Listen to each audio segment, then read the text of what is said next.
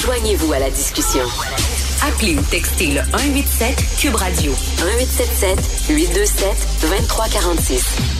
Vendredi dernier, je parlais avec Jean-Nicolas Blanchet, adjoint au directeur des sports du Journal de Montréal, Journal de Québec, et puis aussi c'est un chroniqueur d'opinion euh, sportif, là, euh, chroniqueur sportif d'opinion, et il disait, j'adore le hockey, mais j'ai mal à mon hockey, j'ai mal à mon hockey. Pourquoi? Parce qu'il y a plein de problèmes dans le milieu du hockey, que ce soit hockey amateur, hockey olympique, hockey professionnel, la Ligue junior majeure du Québec. Euh, rappelez-vous, Hockey Canada qui avait un budget secret pour défendre des joueurs qui étaient euh, victimes d'allégations d'inconduite sexuelle. Et là, ben, il y a des joueurs de l'édition 2018 d'équipe Canada junior qui étaient, sont soupçonnés d'être impliqués dans un viol collectif. Ils doivent faire face à la justice. On va en parler avec Sylvain Croteau, directeur général de Sport Aid. Bonjour, Monsieur Croteau. Bonjour. Alors, euh, Jean-Nicolas Blanchet, mon collègue, disait qu'il y, a honte à son hockey. Est-ce que vous avez honte à votre hockey, euh, Monsieur Croteau? Ben, moi, je pense que sans vouloir minimiser ce que vit le hockey, euh, ils sont capables de se défendre eux-mêmes. Là, euh, j'aurais plus envie de dire que j'ai mal parfois à notre sport d'une manière générale, mmh. euh, mais en même temps, je pense qu'il faut faire attention de ne pas démoniser notre sport, démoniser le hockey. Il y a des histoires inacceptables qui sont arrivées qui arrivent encore aujourd'hui. Il faut les dénoncer haut et fort, mais euh, il ne faut pas perdre de vue que des milliers euh, de jeunes sportifs, jeunes sportives qui vivent des bons moments dans la pratique de leur sport. Le sport doit euh, demeurer un endroit sain, sécuritaire, qui permet le développement global de nos, de nos jeunes sportifs, nos jeunes sportives. Et moi, si j'avais une invitation à nous faire comme, comme société, comme collectivité, c'est de, de repenser à la relation que nous entretenons avec le sport et qu'est-ce qu'on veut faire de notre sport. Nous, chez Sportaid, actuellement, ce qu'on observe, c'est on a parfois souvent l'impression que nos jeunes sportifs sont au service du sport, alors que c'est l'inverse qui devrait se produire à notre sens, c'est-à-dire que le sport mm. devrait être au service du développement de nos jeunes. Euh, et c'est là où il y a une tendance à renverser et je pense qu'il faut cesser d'idéaliser nos, nos, nos sportifs aussitôt euh, qu'ils cheminent, qu'ils gravissent euh, dans, dans l'élite. Euh, on a tendance à en faire rapidement des, des, des, rois, des vedettes. Puis ce, ce, ce, ce, pouvoir, cette légitimité, cette, cette aura qu'on leur accorde, ben, si ces jeunes-là ne sont pas bien encadrés, euh, ben là, ils peuvent se permettre des largesses et c'est là où on perd le contrôle.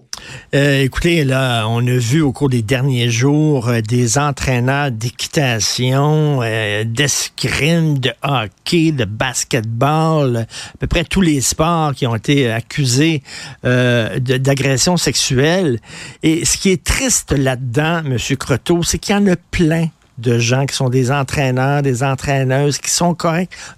Moi, j'étais dans les scouts. Et à chaque fois que je dis ça, j'étais allé dans les scouts, puis là, on me dit, oh mon Dieu, les scouts, t'es-tu fait agresser? T'es-tu fait pogner les fesses? Pas en tout du tout. Les gens qui étaient là étaient extraordinaires. J'ai vécu, des, années magnifiques dans les scouts. Mais là, on dirait que l'entraîneur qui est correct, lui, là, puis que, je sais pas, son jeune athlète qui pleure, ou sa jeune athlète qui pleure parce qu'elle n'a pas eu une bonne performance, euh, là, il, il prendra pas dans ses bras, puis euh, pour la consoler, il va se dire, mon Dieu, euh, on va me regarder de travail. C'est ça qui est plate. C'est que ça empoisonne tout.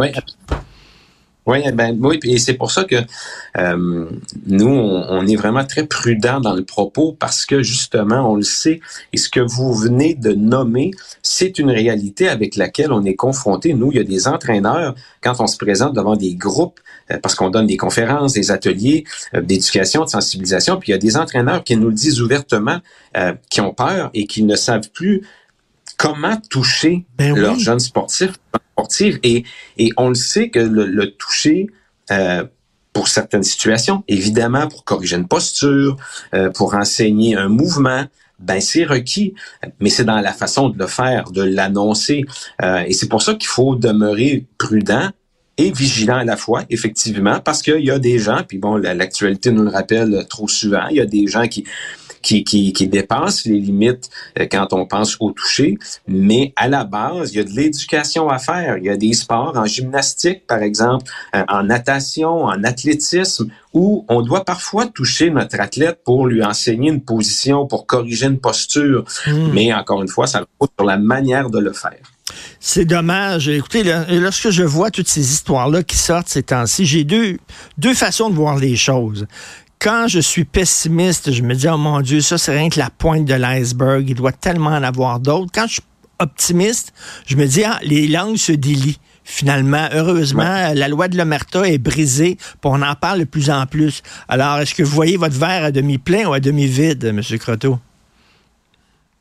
Euh, on, moi, on va me taxer d'idéalisme. Euh, moi, je demeure malgré tout positif les cas qui sont portés à notre attention sont une minorité. Et c'est comme les spectateurs, par exemple. Combien de gens dénoncent les comportements des spectateurs dans nos environnements sportifs? C'est une minorité. C'est pas une majorité qui, se comporte de cette manière-là. La minorité fait du bruit. Elle prend beaucoup de place. Ben, c'est un peu la même chose avec les entraîneurs. Quand il y a un entraîneur qui est dans un comportement inacceptable et porté à notre attention, ça peut donner l'impression que tous les entraîneurs sont comme ça alors qu'il n'en est rien. Euh, il y a des au, Québec là, c'est 96 000 entraîneurs, tous sports confondus. C'est mm. du monde là. Mm. Mais c'est sûr que pour les 7, 8, 10, 20 pommes pourries, mais il reste qu'on parle de dizaines de milliers d'entraîneurs qui font un fichu de bon travail. Puis si on n'est mm. pas prudent avec eux, ben, on est en train de les éloigner de la fonction et on a déjà de la difficulté à en recruter. C'est déjà difficile d'avoir des gens pour s'impliquer. Alors, il faut bien les encadrer, il faut mieux les outiller. Et ça, c'est un, c'est quelque chose, nous, sur lequel euh, on insiste beaucoup. Il faut bien accompagner, bien outiller nos entraîneurs pour qu'ils soient capables d'œuvrer et d'avoir des pratiques qui sont les bonnes. Écoutez, euh, euh, ces derniers jours, lorsqu'il y a eu toutes ces histoires d'entraîneurs là, pointés du doigt, j'ai fait une petite recherche parce que je voulais écrire là-dessus, une chronique là-dessus. Je suis tombé sur un rapport qui a été fait, qui a été publié par le gouvernement du Québec 1994, il y a 30 ans, M. Croteau. On a fait, là, on, s'est penché là-dessus. les agressions dans le sport, puis tout ça. Puis là, il y avait toutes sortes de conseils, toutes sortes de recommandations à la fin du rapport. Une des recommandations, c'est de vérifier l'antécédent judiciaire de quelqu'un quand on l'embauche comme entraîneur, entraîneuse. Deuxièmement, que chaque association de sport ait une ligne. Par exemple, moi, si je suis un jeune athlète puis j'ai été agressé, j'appelle là, puis je sais que je vais être entendu, écouté en toute confidentialité. S'il y a 30 ans, M. Croteau, il y avait ces recommandations-là. Qu'est-ce qu'on a fait avec ce rapport-là? On l'a laissé grand dessous d'une table. Ben, ben, je pas, moi, je suis pas là pour défendre le, gouvernement, mais par exemple, pour, pour ce qui est d'une ligne, ben, on a Sportaid maintenant qui ben existe.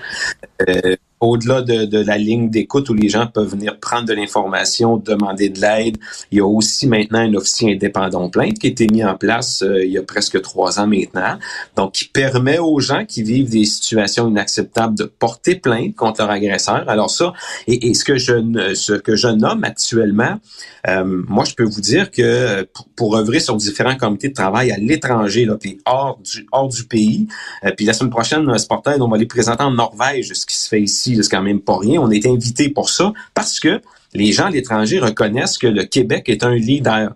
Une fois que je dis ça, je suis pleinement conscient que ce n'est pas parfait, euh, qu'il y a encore des gens qui passent à travers les mailles du filet, puis fort malheureusement, on peut déjà prédire que dans 30 ans, il va en avoir encore des entraîneurs comme ça ou des situations comme celle-là. On a juste à regarder ailleurs dans la société depuis combien de temps on dit qu'il faut il faut s'attacher quand on conduit un véhicule, qu'il ne faut pas boire et conduire.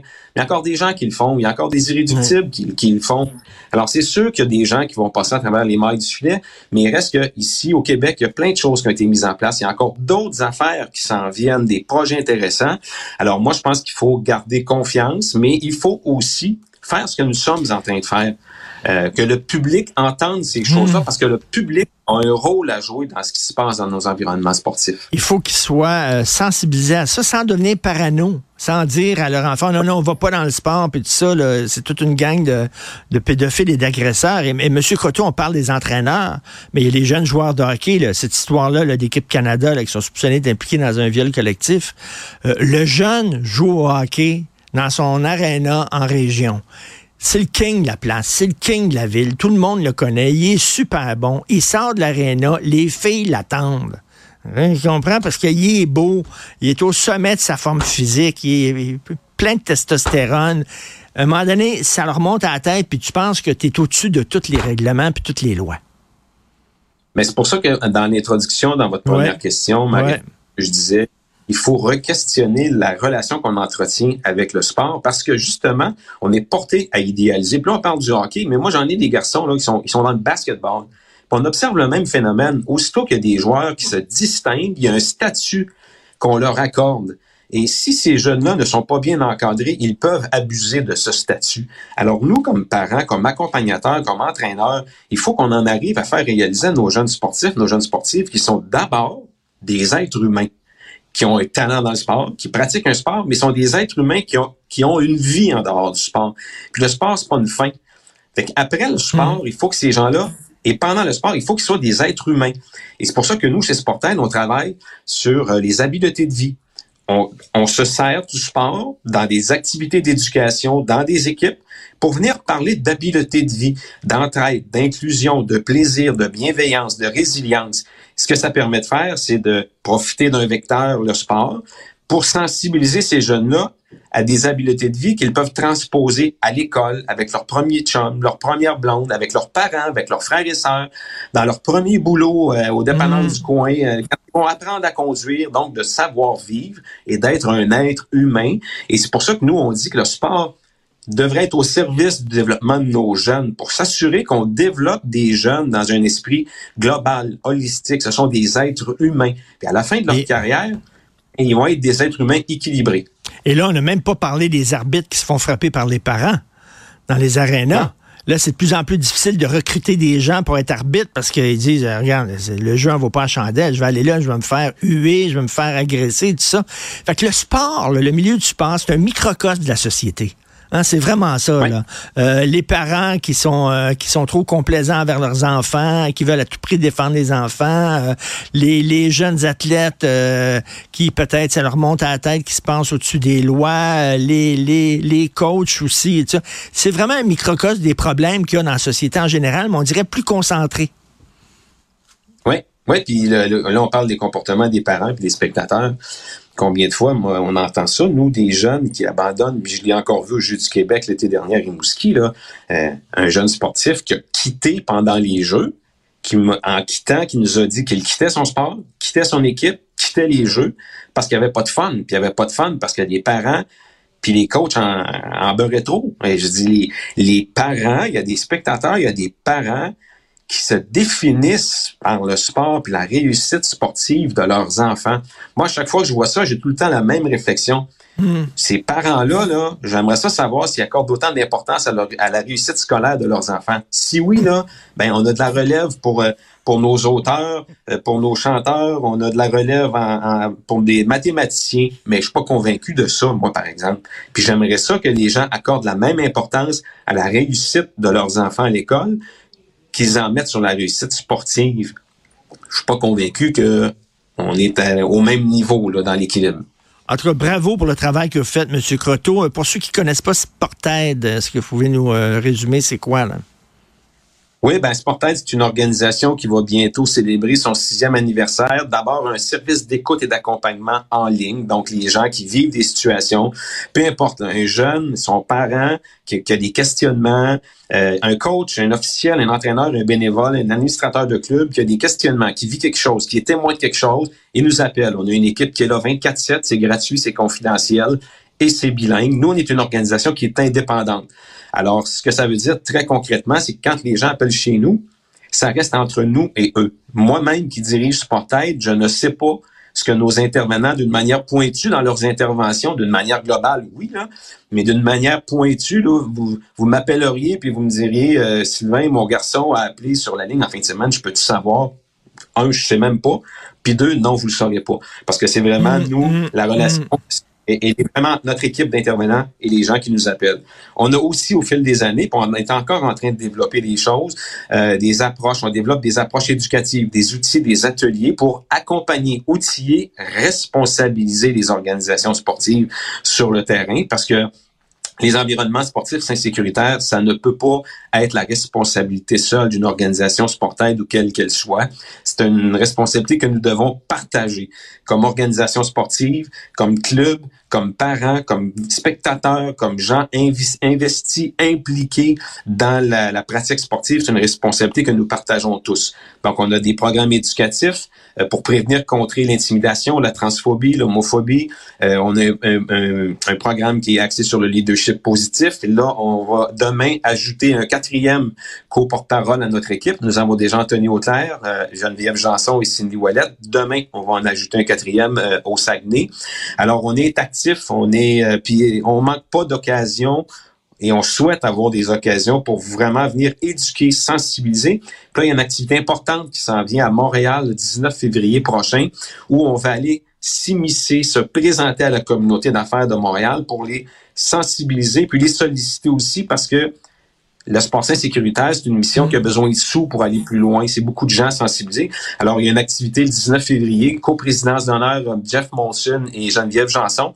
Et mm. on est en train justement de solliciter des gens d'affaires pour être présents à cette activité. Ben, bravo euh, pour tout le travail accompli que vous allez accomplir. Sylvain Croteau, directeur général de Sportaid. Merci, bonne journée. Merci, bonne journée.